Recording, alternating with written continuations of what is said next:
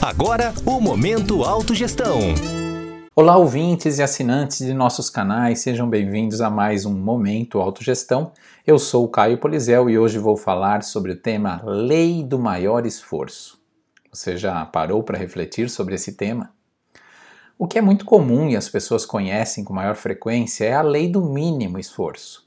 Ela reflete uma verdade que quase todo mundo conhece, por puro senso comum. Essa lei do mínimo esforço, ela diz que quando algo pode ser feito de diferentes maneiras, sempre a melhor opção é a que implica um menor gasto de energia.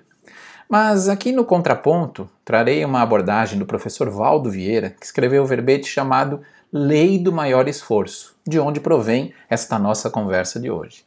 E ele define, dando um contraponto bem bacana, a lei do maior esforço como sendo a condição pessoal da máxima vontade de desempenho, esforço ou trabalho na consecução de alguma tarefa ou um empreendimento, com organização e perseverança, sem esmorecimento e nem preguiça. Olha que palavras boas para finalizar.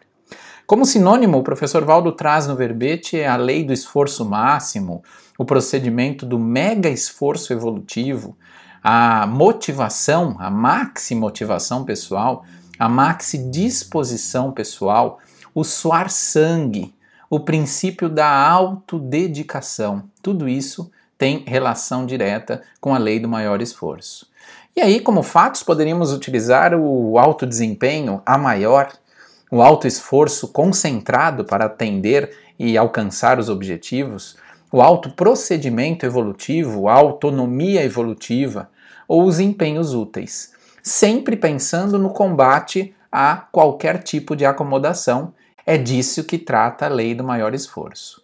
E o professor Valdo trouxe no verbete, no âmbito da teática, a questão da relação entre a teoria e a prática, algumas automanifestações, ou melhor, alguns cotejos entre o menor esforço e o maior esforço. Parem para pensar o seguinte: ele traz como o menor esforço a dispersão da consciência e maior esforço quando ela tem mega foco.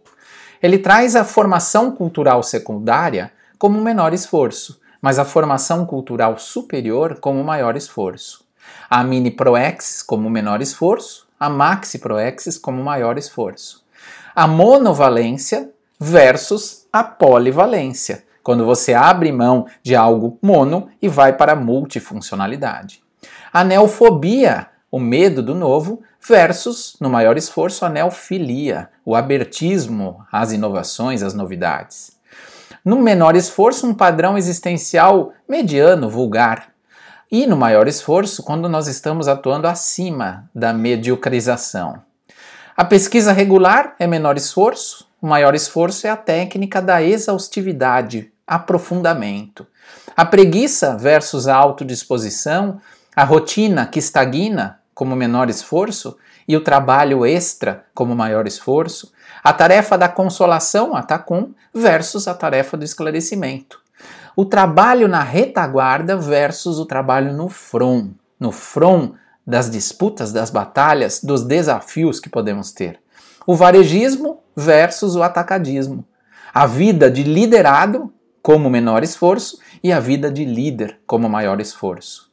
E podemos correlacionar ainda a vida sedentária versus a vida ativa e, por último, a zona de conforto como menor esforço e a técnica das 50 vezes mais como o maior esforço. Todos esses itens eles trazem um cotejo muito interessante para que você possa pensar se você está aplicando menor esforço ou maior esforço na sua vida.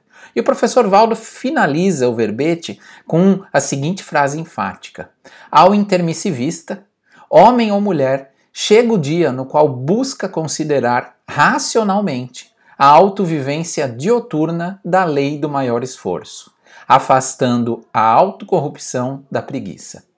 E aí? Qual categoria da real disposição que é apresentada por você na realização das tarefas magnas no dia a dia?